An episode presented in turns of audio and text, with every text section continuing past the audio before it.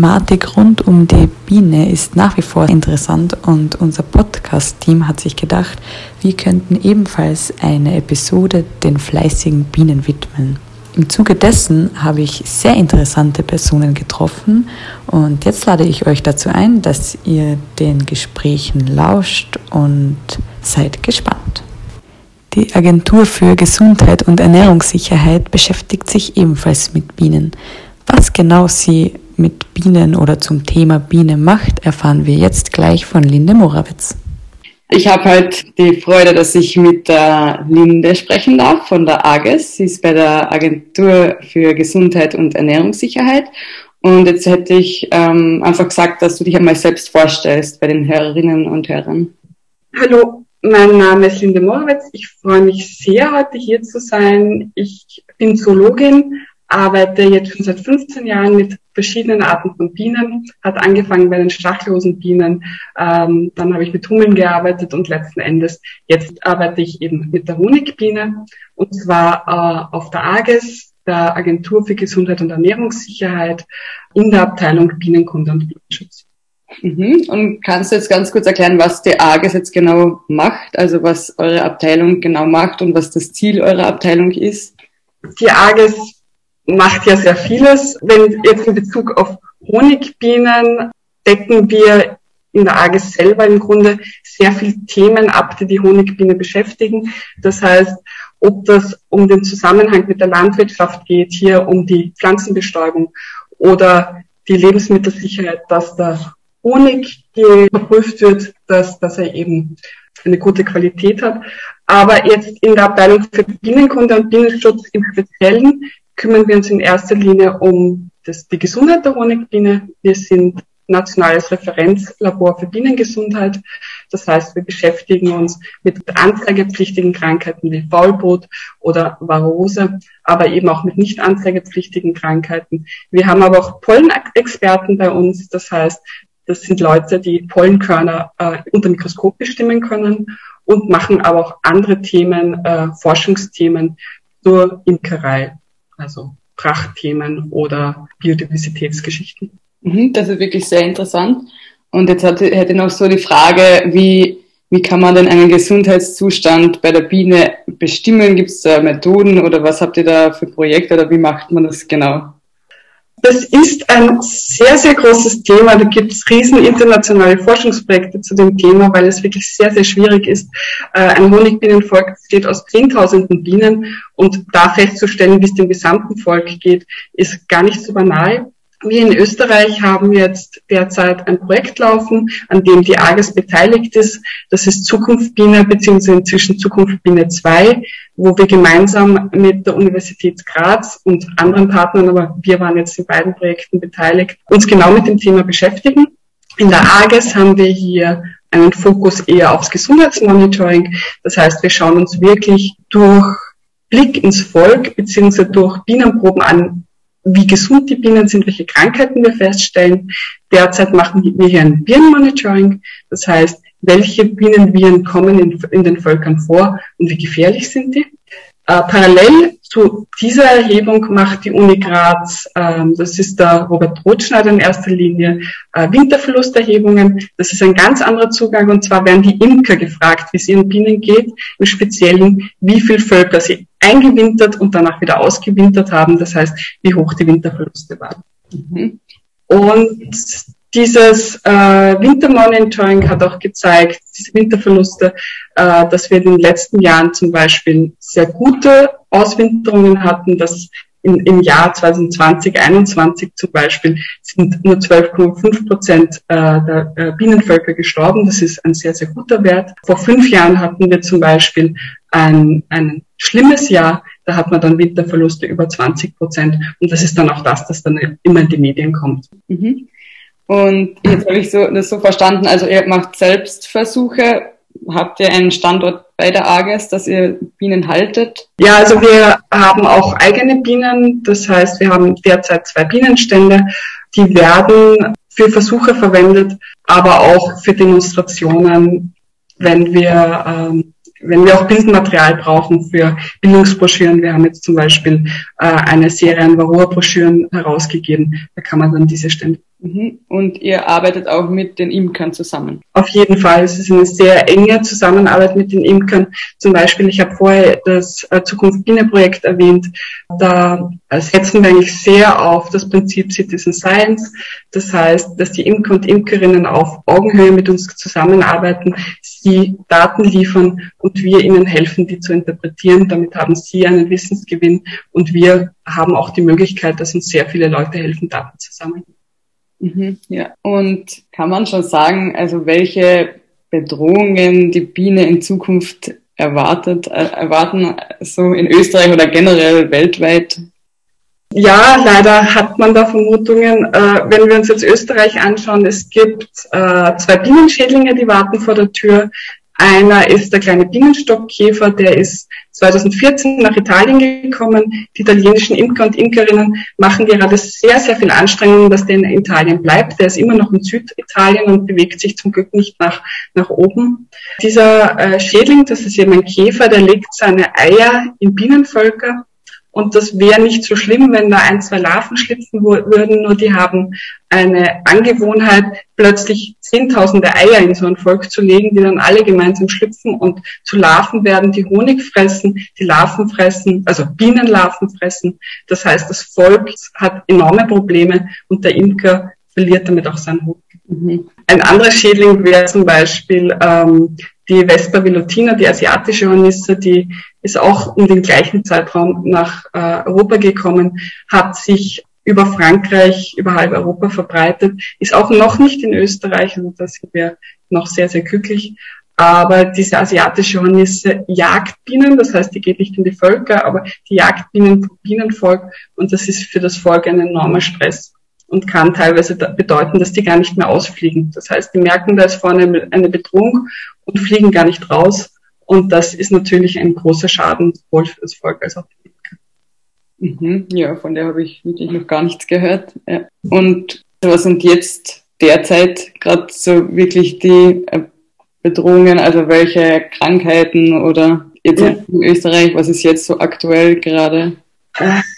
Also von Krankheiten muss man leider sagen, es ist von einer ewige Geschichte und damit wirkt es fast schon langweilig, aber die Varroa-Milbe ist und bleibt ein sehr, sehr großes Problem.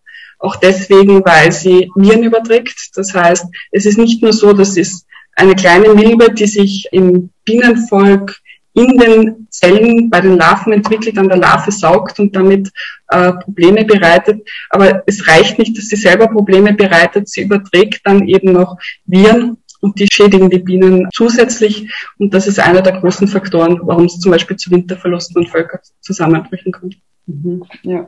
Also kann man jetzt zum Beispiel jetzt unsere Hörerinnen und Hörer oder ich persönlich selbst, äh, also kann man auch irgendwie etwas dazu beitragen, dass man die Biene schützen könnte oder hier entgegenwirken könnte? Auf jeden Fall. Es gibt sehr schöne Methoden, den Bienen zu helfen. Eine ist definitiv Nahrung bereitzustellen. Das habe ich vorher jetzt noch gar nicht gesagt, aber natürlich ist es ein großes Problem für Bienen, wenn es keine entsprechenden Nahrungsmittel gibt, zum Beispiel wenn die Versiegelung voranschreitet, wenn es einfach äh, Bereiche gibt, wo es nur Rasen gibt, wo nichts blüht. Und wenn die Hörerinnen und Hörer wirklich helfen wollen, dann hilft man sowohl den Honigbienen als auch den Wildbienen, wenn man eine breite Bandbreite an Blüten bereitstellt und auch schaut, dass das ganze Jahr im Garten oder am Balkon was blüht, weil das ist dann einfach Nahrungsmittel für die Bienen und auch andere Insekten, so ist es nicht. Und für die Honigbiene jetzt im Speziellen schadet es sicher nicht, Honig vom Imker zu kaufen, also heimischen Honig, vielleicht sogar von einem Imker, den man kennt aus der Umgebung. Das unterstützt die Imker und Imkerinnen und sie können weitere Honigbienenvölker bei uns haben. Mhm. Ja, auf jeden Fall. Da bin ich auch bei dir. Jetzt hätte ich noch so die Abschlussfrage. Also, was gefällt dir persönlich jetzt also an der Arbeit mit den Bienen? Gibt es da was Spezielles, was, wo du sagst, so ja, das taugt mir am meisten? Es ist einfach unglaublich. Einerseits die Vielfalt von Bienen. Wir haben jetzt sehr viel über die Honigbienen gesprochen, aber Hummeln, die ganzen Solitärbienen bei uns in Österreich. In anderen Ländern gibt es Bienen, von denen wir hier gar keine Ahnung haben. Schillernde Prachtbienen, eben, wie ich erwähnt habe, stachellose Bienen, die äh, eben nicht mal stechen können, sondern nur beißen. Also diese Vielfalt an Bienen und auch die Komplexität der Bienenvölker, das ist etwas, das begeistert mich einfach unglaublich. Ja, das glaube ich. Dann würde ich mir jetzt bedanken. Danke für den kurzen Einblick in die Arbeit der AGES. Das ist wirklich sehr interessant, weil ich glaube, sehr viele wissen nicht, dass die AGES überhaupt etwas zu den Bienen macht. Also wirklich sehr interessant. Und vielen Dank. Gerne. Nun geht's weiter zu dem Imker Tadei Certo.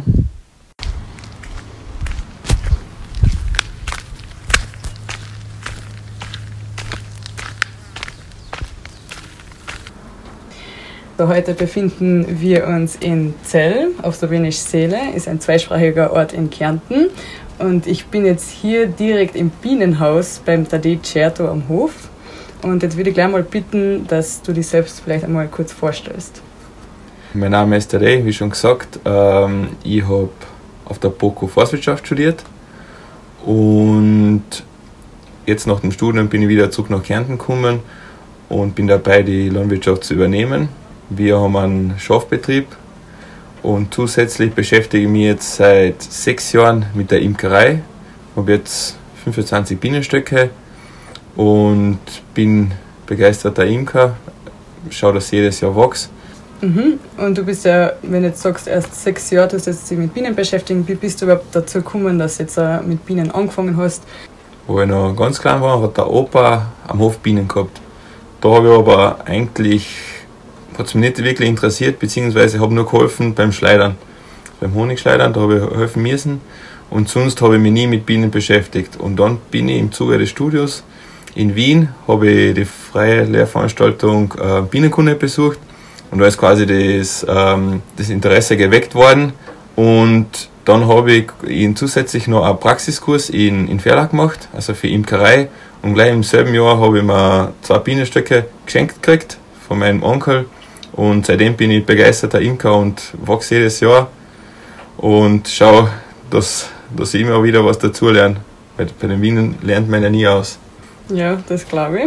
Und warum ich jetzt eigentlich auf die gekommen bin für diese Bienen-Episode, ist ja, dass du relativ viel Erfolg hast eigentlich mit einer Bienenwaage, die du entwickelt hast, ich glaube mit einem Kollegen zusammen. Und ja, kannst du ein bisschen mehr über diese Bienenwaage erzählen? weil ich nachher in Wien studiert habe und die Bienen in Kärnten gehabt habe, war ja das Problem, dass ich während der Woche nicht wirklich wusste, was bei den Bienen passiert. Und deshalb haben wir mit einem Kollegen Karl, also der studiert auf der TU in Wien, ein bisschen überlegt, was wir machen könnten, beziehungsweise wie kann ich die Bienen auch während der Woche ein bisschen überwachen. Also die erste Idee war eine Webcam, aber das war nicht wirklich zielführend, weil man ja quasi durch beim Computer sitzen müsste, um da was zu sehen. Und dann hat der Karl die Idee gehabt, dass wir Sensoren im Stock bzw. unterm Stock verbauen. So ist quasi die Idee entstanden. Und jetzt haben wir halt ein paar Jahre dran getüftelt und jetzt haben wir halt ein marktfähiges Produkt. Und das System funktioniert so, dass man unter dem Bienenstock eine Waage stellt. Das passt unter jeden Bienenstock. Und zusätzlich kommt in den Stock ein Temperatursensor, der die ähm, Temperatur im Brutraum misst. Und dadurch sieht man, ähm, wie es der Königin geht, beziehungsweise ähm, ob die Königin Eier legt, weil solange 35, 36 Grad im Bienenstock sind, passt alles, gut Deutsch. Und ähm, zusätzlich haben wir uns ähm, noch die Herausforderung gemacht, dass wir auch noch ein Mikrofon verbaut haben. Und anhand der Audio wollen wir halt ein wirklich unterschiedliches Szenario erkennen. Wie zum Beispiel das Schwärmen, weil wenn, wenn sie schwärmen wollen, werden sie einfach unruhiger und das erkennt man am Audio sehr gut. Aber unser Ziel ist auf jeden Fall, dass wir schauen, ob es äh, Tage bzw. Wochen vorher auch schon ähm, am Audio was zu erkennen ist, dass quasi der Imker früher oder später vorgewarnt wird. Zum Beispiel kriegt noch eine SMS. Wir haben ja zusätzlich dazu noch eine App entwickelt und dann kriegt der Imker halt eine SMS und dann steht da drin, Achtung, Stock 9 schwärmt ähm, in den nächsten Tagen. Kann der Imker noch immerhin was machen und muss halt die Biene nicht noch vom Baum runterglauben. Mhm. Ja, das ist auf jeden Fall praktisch.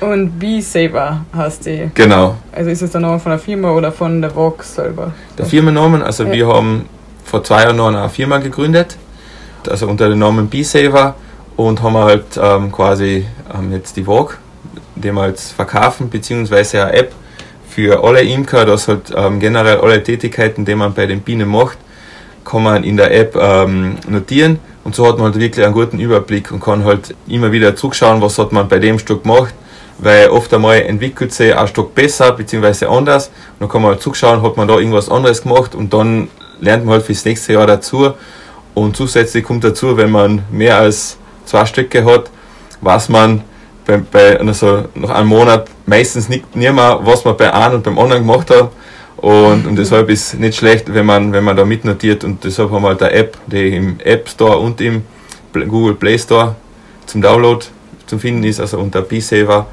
ähm, entwickelt und ja, die quasi für jeden Imker zur Verfügung steht. Gibt es eigentlich ein ähnliches Produkt schon in Österreich oder wart ihr die Ersten, die das gemacht haben?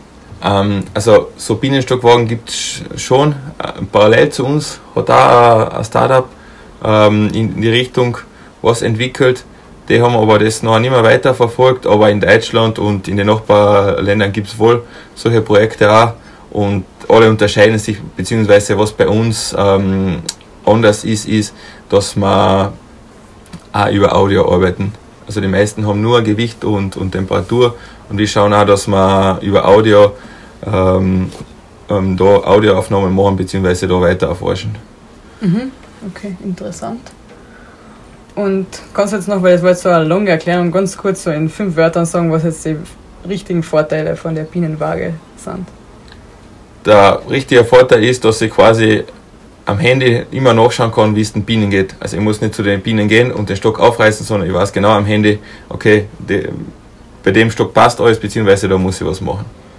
Also hat man dann auch eigentlich weniger Arbeit, weil man ja nicht jeden aufmachen muss. Genau, also man hat weniger Arbeit, beziehungsweise man spart sich ähm, Wegzeit, weil man muss jetzt ähm, nicht zu den ähm, Bienenstöcken fahren, weil oft einmal hat man ja abgelegene, also in abgelegenen Regionen die Stöcke stehen und, und deshalb ist das ziemlich praktisch, dass man weiß, wie die Situation da auf dem anderen Stand ist und deshalb haben wir ja auch ähm, quasi bei jeder Walk ist von Haus aus eine SIM-Karten verbaut und deshalb kann unser Walk überall platziert werden, wo Handyempfang ist. Also Handyempfang braucht man und wenn man Handyempfang am Stand hat, egal was für ein Anbieter, dann werden die Daten schon übermittelt und kann man halt am Handy noch schön nachschauen, wie, wie die Entwicklung ist, sei es Gewicht, Temperatur, genau. Mhm. Und habt ihr schon neue Ideen, was ihr mit eurer Firma so angehen wollt? Gibt es da schon einige Gedanken? Also jetzt das nächste größere Projekt ist wirklich die, die Audioanalyse, weil aktuell ähm, tun wir bei, dem, also bei meinen Stücken daheim also durchgehend Audio aufnehmen und das größte Projekt ist, dass wir quasi die, eine künstliche Intelligenz entwickeln, die quasi im Hintergrund die Audio automatisch mitanalysiert. Und weil irgendwer muss es erkennen, dass es eine Veränderung gibt. Also wir werden nicht, äh, also weil zuhören. Wenn man zum Beispiel Audio, man sie länger anhört, dann braucht man eine gewisse Pause, weil das Bienensummen ist auch am Anfang beruhigend, aber nach zwei Stunden ist summt alles. Und deshalb schauen wir, dass wir das ähm, quasi den Computer erlernen, dass der das mhm. noch automatisch, das ist quasi das nächste größere Projekt, was wir vorhaben, weil die Waage ist fertig entwickelt. Da schauen wir, dass wir gewisse Bestandteile noch zusammenkriegen, weil aktuell ist am Markt ziemlich schwierig, was Elektronik betrifft. Mhm. Und, und die App ähm, haben wir jetzt einmal so weit, dass das gut funktioniert und für den Imker ähm, praktikabel ist. Aber da wollen wir immer weiterentwickeln, weil da sind ja keine Grenzen gesetzt. Ja. Und jetzt, jetzt noch so eine Frage aus eigenem Interesse. Äh, wird die Bienenwaage eigentlich gut aufgenommen von den Imker oder ist es schon schwierig, die anzubringen? Mhm. So ursprünglich, wo wir mit dem Projekt gestartet haben, war immer die Überlegung, wer wird sowas kaufen, weil da haben wir immer gedacht, dass der eher die Jungen. Da haben wir angeschaut, in der Imkerei, wenn man an typischen Imker denkt, ist er meistens älter und also einen grauen Bart. und wir gedacht, ja, was wären die, die älteren Imker mit, mit einer Technik?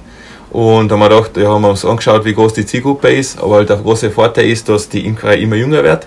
Mhm. Also das ist jetzt immer moderner, beziehungsweise auch generell in den Städten gibt es immer mehr Imker.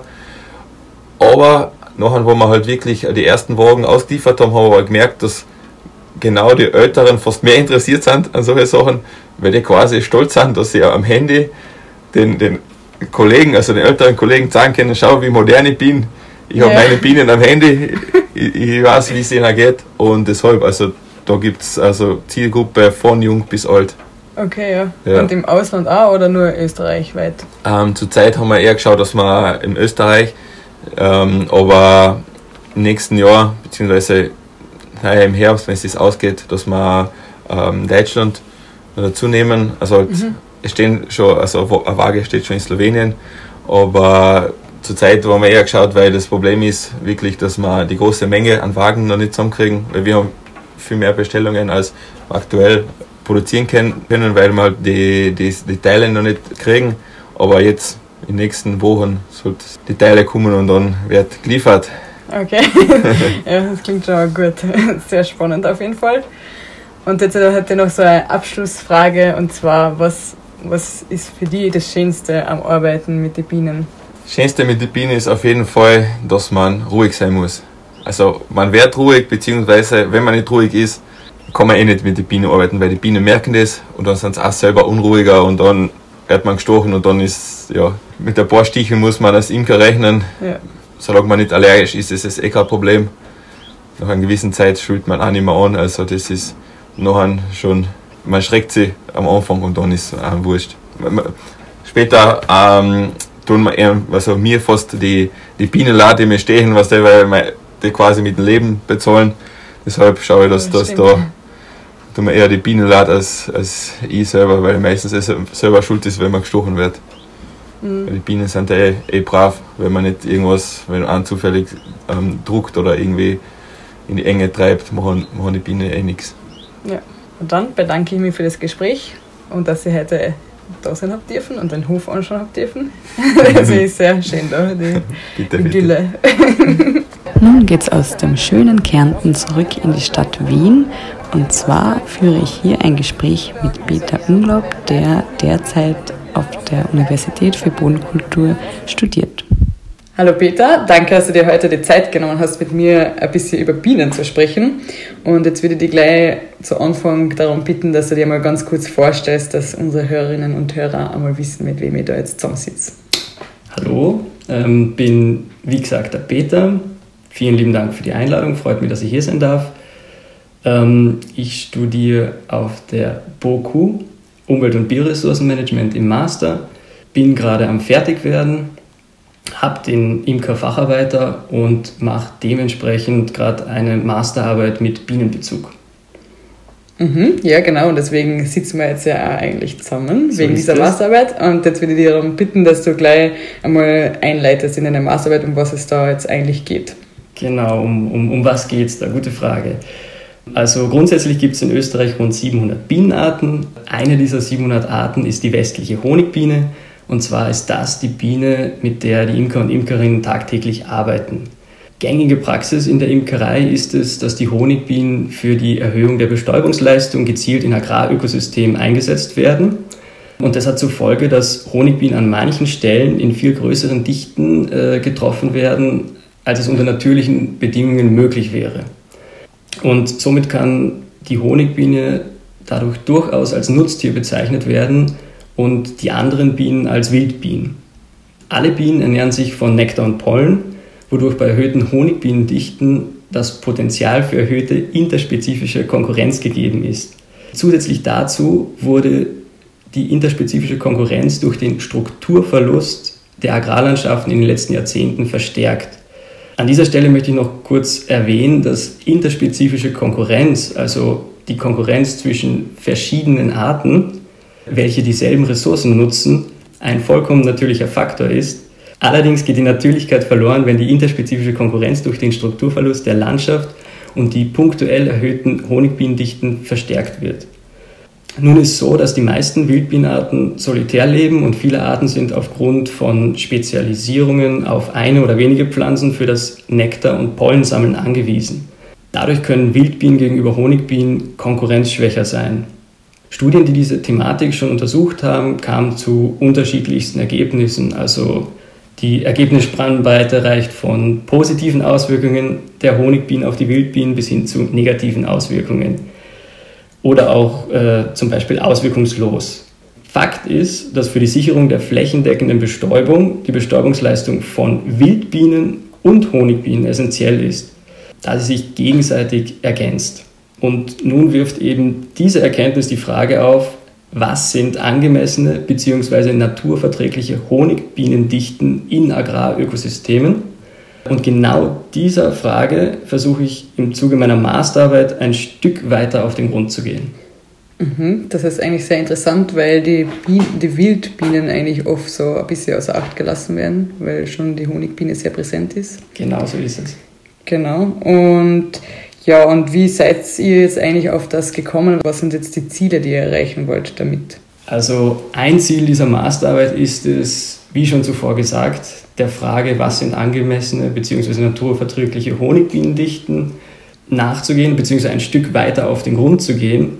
Und ich sage ganz bewusst nur ein Stück weiter auf den Grund gehen, weil ich habe 19 Untersuchungsflächen und der Betrachtungszeitraum ist der Sommer 2021 und aus dieser Perspektive heraus können eigentlich keine endgültigen Aussagen über das große Ganze abgeleitet werden.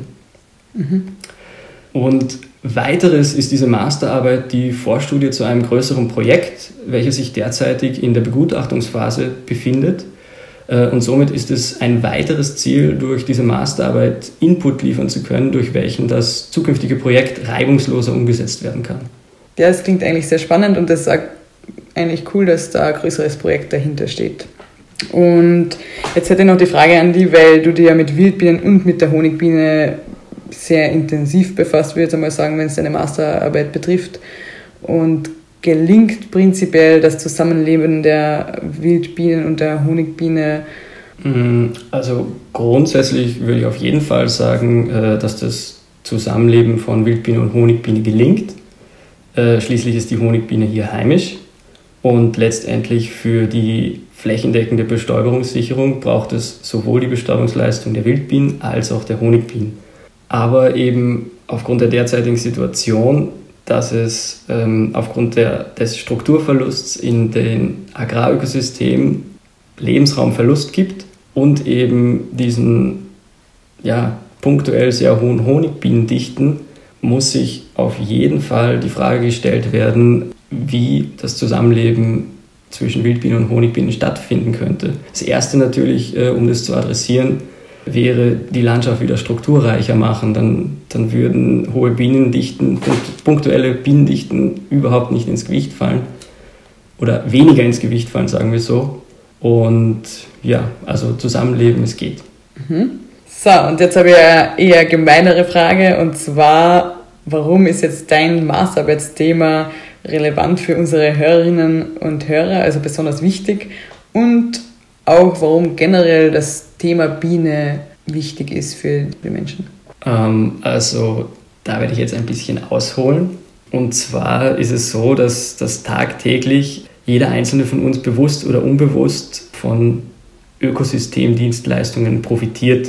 Und generell mit, mit Ökosystemdienstleistungen meine ich jetzt beispielsweise die Bereitstellung von Wasser, Nahrung oder Baumaterialien äh, oder, oder eben auch Abfluss von, von Oberflächenwasser, Regulierung von Klimabedingungen oder, oder eben zum Beispiel die Wasserqualität. Und eine stark reduzierende Veränderung der Bestäubungsleistung der Bienen würde eine Veränderung für den Reproduktionserfolg vieler auf Bienen angewesener Pflanzen bedeuten, wodurch die Pflanzenarten und Bienenartenzusammensetzungen sich in den Ökosystemen verändern würden. Und ja, kurz gesagt, äh, es käme zu einer Artenverarmung in den Ökosystemen. Da letztendlich alles zusammenhängt, würden solche Veränderungen Ökosysteme störungsanfälliger machen und letztendlich würde auch die Quantität und Qualität der bereitgestellten Ökosystemdienstleistungen verändert werden. Ähm, und dadurch, ja, dadurch wäre wiederum jeder einzelne von uns direkt betroffen und somit würde ich mein ist nun relativ klar dargestellt, inwiefern das Thema für alle und nicht nur für die Zuhörerinnen und Zuhörer relevant ist. Außerdem ähm, würde, ich, würde ich gerne noch mit einem ähm, ja, oft genannten und durch aus überspitztem Beispiel unsere Hörer und Hörerinnen äh, ein bisschen zum, zum Nachdenken anregen. Und zwar können wir uns vorstellen, oder stellen wir uns einfach mal vor, dass, dass jemand Hühner zu Hause hat und jetzt müssen wir uns fragen, könnten wir dieser Person nachsagen, dass sie durch ihre Hühnerhaltung etwas für den Brutvögelschutz tut? Ich, ich bin der Meinung, dass wir das der Person nicht nachsagen könnten, weil Hühner Nutztiere sind. Ähm, und also ist die Antwort ein klares Nein. Die Honigbiene wäre, wie schon zuvor gesagt, auch ein Nutztier. Und somit die, kann die Haltung von Honigbienen alleine ähm, keine Naturschutzmaßnahme sein. Dessen sollten wir uns alle bewusst werden, weil derzeit der Fokus sehr stark auf den Honigbienen liegt. Also es gibt neben der Honigbiene noch viel mehr Arten und wir benötigen letztendlich alle Arten, auch die Honigbiene, ähm, um resiliente Ökosysteme zu haben. Sich nur auf eine Art beim Artenschutz zu konzentrieren, das wäre das wär regelrecht fahrlässig bzw. gefährlich.